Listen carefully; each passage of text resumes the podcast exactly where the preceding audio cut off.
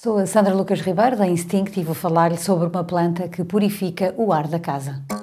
Hot Toast.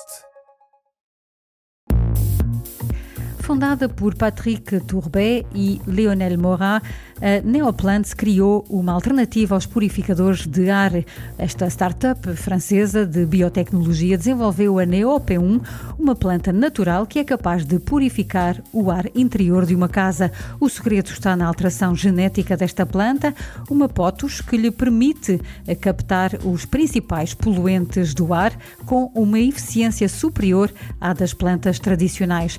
Para manter a eficácia de limpeza da planta, a Neoplants disponibiliza também doses concentradas de micro-organismos chamados de eh, Power Drops, que devem ser colocados mensalmente na terra.